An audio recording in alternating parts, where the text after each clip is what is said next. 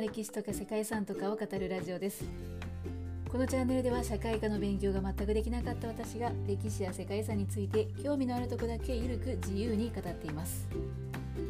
本日ご紹介するのはイタリアにイタリアにある世界遺産です。クレスピダッダの企業都市。はい皆さん聞いたことあるでしょうか？少し解説させていただきます。19世紀末イタリアの北部でより人間的な労働環境の実現を目指した都市づくりが行われていました。アッダ川とブレーブロ川が合流する何もない三角地帯に作られた小さな町は綿織物工場の工場主が労働者とその家族が快適に生活し仕事ができるようにと自分の所有地に建設したものでした。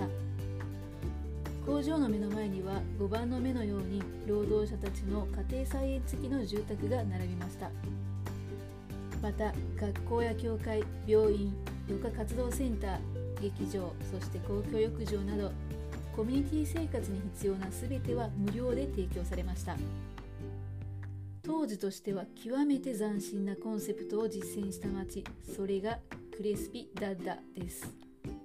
はいということでちょっといい感じに生きりながらご紹介してみましたがいかがでしたでしょうか？このクレスビダッダを建設した工場主というのはリストフォーロ・ベニーニョ・クレスピという人物で彼は資産家でもあると同時に従業員も家族の一員であると考えた温情主義者と言われています。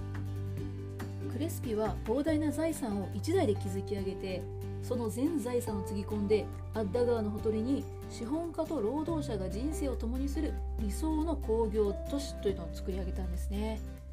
そして町は彼の名前にちなんでアッダ川のクレスピを意味するクレスピダッダというふうに名付けられました。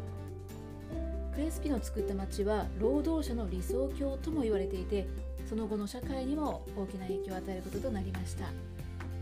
ということで本日はそんなクレスピダッダの企業都市について解説していきたいと思います。よかったら最後まで聞いてみてください。この番組はコーヒー沼で泥遊びパーソナリティ翔平さんを応援しています。19世紀後半のイタリアはイギリスの産業革命の影響を徐々に受け始めていました。イギリス北部にあるニューラナークをはじめとしてユートピア社会主義と呼ばれる当時の近代的な思想が体現された時代だったんですね。ニューラナークも世界遺産に登録されている世界の姿を根底から変えたというふうに言われる産業革命を代表する産業施設群でもあります。さてその頃家業の縫製業を継いでいたクリストフォーロ・ベニーノ・クレスピーとその息子のシルビオはイギリスで成功を収めていたユートピアを見習ってクレスピダッダに工業村を建設したんですね。それが1878年の頃でした。ユートピアの基本的な考え方というのは労働者が働きやすい環境を整えることで高品質の商品を供給するというものでした。クレスピは工場の生産性を上げるためにはより良い労働環境を整備する必要があるというふうに考えたんですね。そして工場の周辺に労働者とその家族が住むための3階建ての庭付き住宅を建造して労働者たちが安心して暮らせる環境づくりというのを行いました。建設された住宅も当時としては健康と快適っていうのが重視されていたみたいですね。一般的なイタリアの住宅地っていうのは家と家の間隔が近くて連なっていることが多かったそうなんです。ですがこのクレスピダッダでは病気の感染などを防ぐために外にトイレを設置したり一軒一軒の間隔を広くとっていたそうです。クレスピダッダの住宅っていうのは庭が広いっていうのも一つの特徴となっています。住む家以外にも学校や教会病院さらに温水プールに至るまで労働者たちの生活に必要な全ての環境を整えていきました。そしてイタリアで初めて伝統を街中に灯すということもしたそうですね。他にも近隣の町に水力発電所を建設して紡績工場で使用する電力を確保していたっていうことがあるそうです。19世紀末っていうのはまだこの国家が十分社会保障を行えないという時代だったんですね。そんな中クレスピダッダでは一企業が労働者のために労働者福祉を充実させて必要なものは何でも提供したという、まあ、それが理想郷と言われるゆえんなんですね。どうですかね。今でもこんな街があれば住みたいなと思う人はいるんじゃないかなと思うんですけれども。そして町が一つの会社によって所有されていたというところはやまあ当時の起業家にね夢を与えることだったんじゃないかななんていうふうにも思いますね。クレスピダッタは町が作られた後50年間労働争議も発生しなかったそうですね。このことからもこの企業によるまちづくりという試みは成功したというふうにされていて同時代に建設されていた企業都市にとって優秀なケーススタディとされたということですさてそんな1878年から始まったクレスピだったなんですけども1920年代末世界公共の間違えた世界恐慌の煽りを受けて終焉を迎えることとなります。はい。はい。世界恐慌やファシスト政権の財政政策によってこの町全体が売却されてしまって住宅は個人によって買われていたそうですね工場の一部は2004年まで創業していましたが現在工場は閉鎖されているそうです。ですが今も工場跡や建物っていうのがそのまま残っていて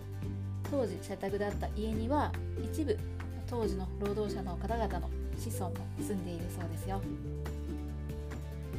当時の領主兼工場主でもあるクレスピの住宅っていうのは森の中に佇むレンガ造りの美しいお城でした。そして今も残ってはいるんですが現在は住宅となって、えー、人が住んでいるそうですね。なので内部の見学はできないんですけれども外観を眺めるくらいそういうことはできるそうです。いやどんな方が住んでいるのか少し気になるなというところではあるんですけれどもどうですかね。観光場所の建物に住むというのもそれなりのご苦労があるんじゃないかなって勝手に想像しておりますが。はい。そして住居とくれば次ははい領主クレスピのお墓なんですね。彼のお墓いや一族のお墓ですね。非常に豪華な墓地なんですけれどもいわくつきとも言われているんですよ。はい心霊スポットとしても知られているそうなんです。皆さん怖いのは平気ですか？街のメインストリートを抜けた並木道の奥にあるピラミッド型のお墓がクリスピ家の人々が眠っているお墓なんです。このお墓はミラノのドームのファサード、まあ、正面から見た外観ですね。これを手がけたガエターノ・モレッテによって建造されたことでも有名なんだそうですね。いやそんな有名建築家によるお墓っていうのもあまり聞いたことがないんですけれども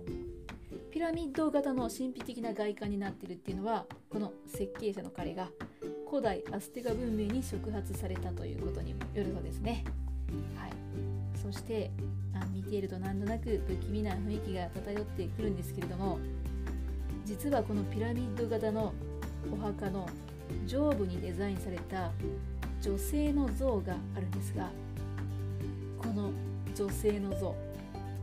夜になると目覚めて墓から降りて町の子供たちをさらうっていう都市伝説があるそうですそんな話をしちゃうとなんだか不気味だなって思うかもしれないんですけれども